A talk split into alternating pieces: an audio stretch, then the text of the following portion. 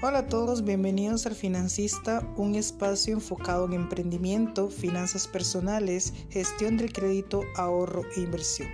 ¿Estás listo para un nuevo episodio?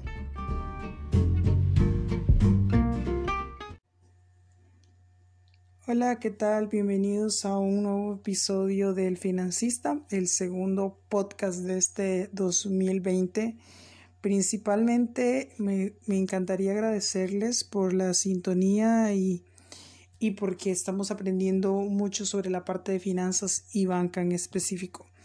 Eh, bueno, en este, en este episodio de hoy eh, me gustaría hablar sobre uno de los temas creo que más controversiales sobre las finanzas y en específico de lo que a las personas más le huyen y, y, que, y que también temen, pero al mismo tiempo somos un poquito incautos a la hora de tomarlo. Entonces me refiero al crédito y específicamente a la gestión del crédito. Eh, muchos saben que bueno, el crédito es un método o, una forma de financiamiento, pero no es liquidez, ni es dinero gratis, ni es dinero extra, ni siquiera es como un incentivo que te tienes que dar. Eh, simplemente es una forma de apalancamiento y una forma de, de, un método de financiamiento. Entonces, eh, voy a, tal vez eh, explicar un poco, o tal vez que ustedes en un futuro pues me envíen sus comentarios sobre qué les parece el crédito y cómo podemos clasificarlo de acuerdo a su naturaleza y su forma y su gestión, claramente. Entonces, eh, podemos decir algunos eh, expertos en finanzas dicen que la deuda siempre es mala, pero si tú lo utilizas para una forma donde puedas apalancarte de la misma deuda para generar nuevos ingresos o una forma de financiamiento, siento que sería lo más espectacular posible. Entonces vamos a definir eh, principalmente la deuda buena y la deuda mala. La deuda, eh, vamos a comenzar por lo malo y después comenzamos con lo, bueno. La, deuda mala principalmente tiene que ver a un gasto. Eh, lo podemos definir como, como ese método de financiamiento que no te aporta valor, sino te aporta un gasto. Eh, lo podemos definir tal vez como el método de financiamiento donde adquirimos pasivos adquirimos, también solventamos eh, deudas eh, pasadas y también como un método para adquirir más deuda. Eh, entonces podemos definirlo como esa forma de financiamiento en, en, bola de nieve que más bien termina con aumentar la deuda y muchos por ejemplo pagan a 0% o tasa cero que llaman eh, tres o seis eh, o doce meses plazo para financiar, por ejemplo, línea blanca, compras, eh, regalos de Navidad y también para cuestiones de, del año nuevo y todo esto.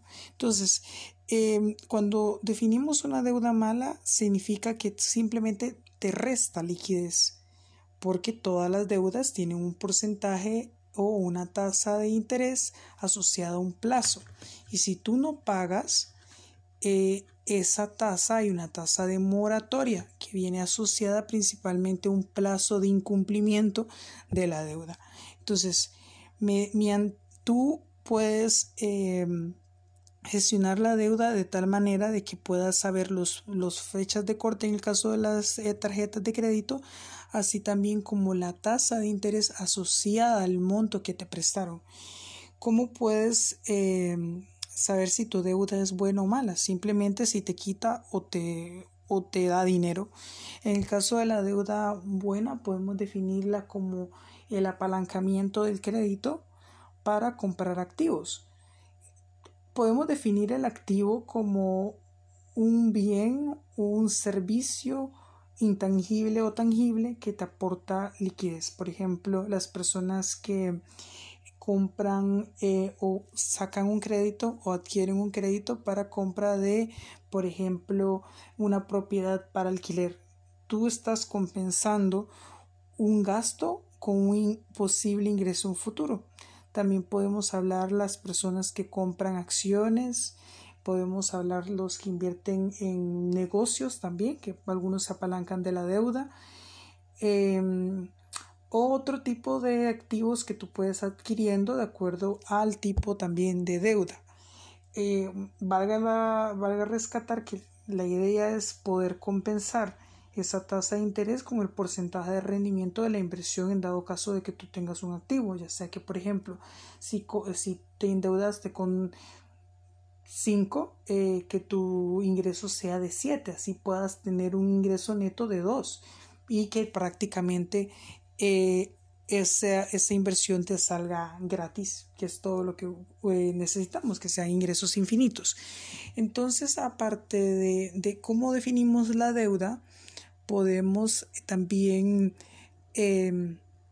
segmentar esa deuda de acuerdo a, a, los tres o cuatro factores que habíamos dicho en el episodio anterior, que eran el porcentaje de interés que tú tienes que pagar por esa deuda. Por, por lo general, en, en, en las bancas em, en Latinoamérica rondan entre los 3 al 12%. Sin embargo, también hay que ver la, lo que es la parte de algunas entidades financieras, como en el caso de Costa Rica, que existe una tasa básica pasiva, que esa tasa básica pasiva es el mínimo que te pueden prestar y ya los bancos pueden subirlo de acuerdo a el tipo de, producto financiero que te van a ofrecer. Las tasas eh, de las tarjetas de crédito están rondando entre el 35 y el 61% de interés. Entonces son tasas sumamente altas y pues la tasa moratoria también es muy alta. Eh, también puedes saber si tu crédito, eh, cómo lo estás gestionando con respecto a los plazos. Ahí eh, podemos, como les comentaba en el episodio anterior, que sería la parte del, del crédito de consumo personales, que pueden ser créditos que van desde el mes hasta 12 meses, 24 a 36 meses, pero los créditos hipotecarios ya son excepción porque van hasta 30 años plazo inclusive. Entonces, de acuerdo a ese tipo de, de crédito, tú deberías de calcular más o menos ese tipo, em, la tasa relacionado al plazo.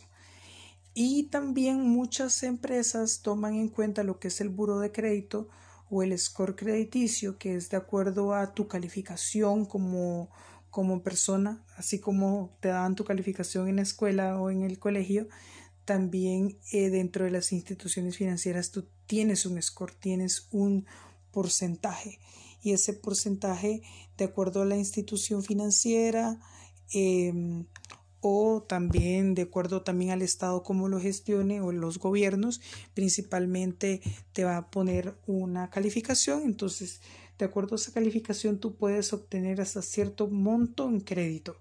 De ahí no te pueden prestar más porque si no estarían violando políticas, políticas perdón, empresariales y ya no, no les es rentable eh, prestarte. Entonces también con respecto al crédito hablamos sobre el score crediticio, principalmente como ese, esa nota que tú tienes a la hora de solicitar crédito. Si has tenido buenas, eh, buen pago de anteriores créditos, posiblemente te lo extiendan aún más, pero si no has pagado, pues posiblemente te reduzcan eh, ese score. Y ahí viene también lo que son manchas crediticias y eh, en algunas eh, instituciones financieras nos dicen que podemos prestar hasta un índice de endeudamiento del, del máximo 66%. Eso quiere decir que tú tienes una liquidez de si tus ingresos son de 100, tendrías una liquidez aproximadamente de 34 es poco posible que te alcance para vivir bien, pero podrías ser un candidato aunque estés en sobreendeudamiento. Eh, y también ahí vamos con respecto a la deuda. Mucho, mucho de los de las personas que están sobreendeudadas principalmente se debe a la mala gestión de la deuda. Eh, ¿Por qué? Porque ahora estamos en una sociedad consumista, en un ambiente súper em, capitalista donde te exigen que a cierta edad tienes que tener tales eh, servicios, tales activos, tales bienes y demás. Entonces ahí es donde corremos a endeudarnos también como para aparentar o sostener un estilo de vida que es poco sostenible o, insustentable. Entonces, eh, tienes que saber que si vas a optar por un crédito es porque ya sea una necesidad, si lo vas a adquirir por una necesidad, primero tuviste que haber tomado en cuenta, por ejemplo, otros métodos de financiamiento como eh, el ahorro, como eh, un fondo de emergencias, como tal vez pedirle prestado a un familiar, a un amigo, no tanto de irte a endeudar a una institución financiera. Lo segundo tal vez es el lujo, bueno, que si puede esperar o no, o, o si puedo postergar e, esa, esa, ese lujo o ese, e, e, ese gusto. Em, ahí tienes que tener muy, muy claro de que es, es, es, imposible poder tenerlo todo en esta vida y pues ahora con, con los meses sin intereses te dicen que los puedes tener desde con un clic hasta con un tarjetazo como llaman popularmente. Entonces hay que ser muy consciente de verdad de para qué se quiere la deuda. Los tips principales serían como, como punto uno, saber en qué estás invirtiendo, para qué es ese crédito. Ese crédito tiene que tener un, objetivo y ya para terminar, eh, también como punto dos, saber em, cuáles son las tasas de intereses, los tiempos, eh, también cuáles son, o los plazos en este caso, también saber eh, para qué es ese crédito, si es un crédito, la naturaleza del crédito como tal. Y eh, como tercer punto, saber si de verdad necesitas ese apalancamiento. Por lo general muchas personas acuden a crédito simplemente por llenar una necesidad eh, momentánea, pero no es tanto porque necesiten el crédito. Em, y principalmente eso es lo que, lo que me gustaría compartirles el día de hoy. Ya eh, recuerden seguirnos en las redes sociales de Bancrex, Grupo Financiero. También otorgamos crédito de manera online. Pueden entrar a www.bancrex.co.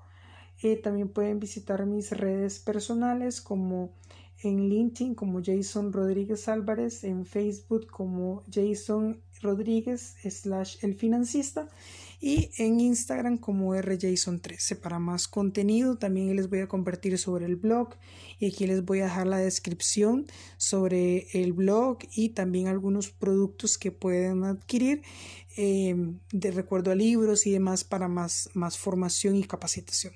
Muchas gracias y eso ha sido todo por este episodio.